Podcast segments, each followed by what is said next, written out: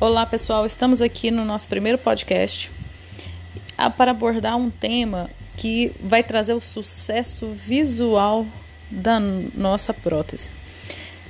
Bom, nós estamos no meio de uma pandemia, todo mundo usando máscara, né? E as pessoas não estão sorrindo, não estão mostrando os dentes, né? Não estão exibindo o nosso trabalho para os outros. Não é por isso que nós vamos fazer dentes coloridos, multicores, deixar uma boca a1, A2, né? Ou se não, uma porcelana translúcida parecendo um substrato escuro. Não. Nós vamos continuar fazendo nosso trabalho com excelência na seleção de cor. Então eu queria falar rapidinho aqui com vocês sobre a, a seleção de cor. Primeiro, né, nós temos que entender como selecionar a cor. Temos que desenvolver uma sensibilidade de entender o que é a cor do dente, o que nós estamos vendo. Então, nós temos né, três dimensões da cor, que é a matiz, o valor e o croma. Oh, meu Deus! Quem está ouvindo esse podcast está assim, ô, oh, trem chato. Não, mas é necessário a gente entender o que é essas dimensões da cor. Porque assim a gente olha e consegue definir melhor para onde, para que lado nós vamos na escala de cor. A gente não fica lá comparando toda hora, né? A gente bate o olho e já sabe que ele é um A. Por quê? Porque a gente vai saber a matiz. Qual que é a, o que é a matiz? É a família da cor. É se o, o dente tem mais predominância de amarelo, mais predominância de vermelho, mais predominância de marrom, mais predominância de cinza, né? Então, nós temos, né, a matiz, a família da cor. Então, nós precisamos saber disso. Depois, nós vamos ver o valor que é a intensidade do brilho, a translucidez, a opacidade. Muito importante para as porcelanas.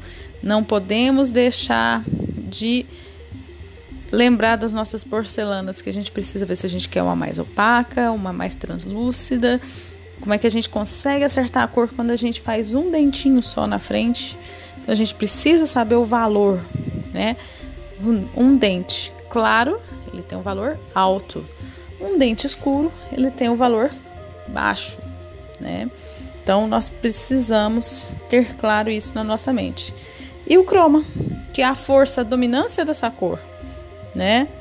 Então, por exemplo, a cervical de um canino, né? Ela tem, né, um alto croma. Por quê? Porque ela é mais escura. A incisal de um incisivo central, ela tem um baixo croma, porque ela é mais clarinha, mais translúcida, né? Tem menor predominância daquela cor, menor força, né? Então, nós temos que saber tudo isso para saber aonde e como selecionar as cores para os dentes.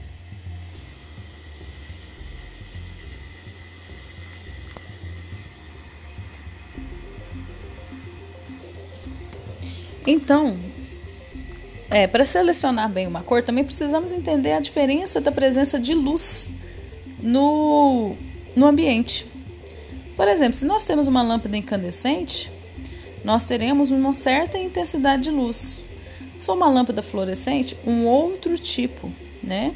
E já a luz do sol, temos outro tipo de luz. Temos dia que está nublado, temos dia que está com o sol mais claro, né? Então nós temos que ter essa percepção, porque a cor sofre um efeito chamado metamerismo. E isso faz com que a cor né, seja alterada a forma com que a gente percebe essa cor. Então, diversos fatores, como o ambiente, o fundo da, o fundo da, da parede, né? A cor de pele, cor do batom, tudo isso influencia no resultado final da percepção da cor. E aí a gente não pode esquecer disso. Porque para a gente determinar cor em prótese, nós temos uma determinação visual. Nós fazemos comparação das cores que a gente está visualizando na escala e na boca. Por isso que é importante a gente tirar foto, coloca a sua escalinha no dente, né, análogo ao dente que você vai fazer a prótese. Tira uma foto, perceba a sensação luminosa que ela dá, né? Tira com flash, tira sem flash, põe o foco, tira o foco, né? É, apaga a luz da sala, né? Então, isso são formas de você visualizar a cor ideal do seu dente, né? Do dente que você está fazendo. Porque nós utilizamos atualmente né, determinação visual subjetiva. Então, a gente depende das escalas de cor, que às vezes tem um reduzido número de cores. Então, a gente tem que aproximar essa seleção da cor. Né? Uma coisa interessante é a escala Vita, que é para resina, a gente possui né, apenas dois, é, duas dimensões da cor, que é a matiz, que é a família da cor, que é marrom, amarelo, cinza e vermelho. E a gente tem os números que correspondem à força, se ela é mais predominante, a força. Como é que é essa saturação dessa força, que são os números de, que vão de 1 a 4. Por isso que a gente tem a1 é um marrom com menor predominância. A4, um, um marrom mais predominante. Né? Então, nós temos essas dimensões da cor que devem ser avaliadas. Já para escolher porcelana, nós temos escalas mais complexas, onde nós temos apenas né, matiz amarela, vermelha e possíveis tons entre o amarelo e o vermelho, que a gente pode falar que são variedades do marrom. O croma, que vão números de 1 a 3 e tem né, sua representação por escalas de meio. E depois o valor, que são os mesmos que nós estamos acostumados, que vai de 1 a 5, nesse caso, dessas escalas mais voltadas para porcelana. Então, nós possuindo escala dessas, nós podemos fazer comparações visuais nos nossos dentes, né? E escolher definir melhor a cor do dente. E lembrar que a gente tem tonalidades diferentes de cervical a incisal. Então nós precisamos mandar isso para o protético. Nós precisamos descrever que era cervical A2. Depois eu quero o, o terço médio num tom A1,5 e a incisal A1. Né? Então ele vai fazer esse degradê né, para nós no nosso dentinho. E aí a gente consegue ter um melhor resultado estético para o nosso paciente. Quem tem maiores recursos pode investir em é, aparelhos que dimensionam a cor para gente. Por exemplo, um espectrofotonômetro e um colorímetro. Né? Então, eles usam da tecnologia de softwares para poder ver a cor.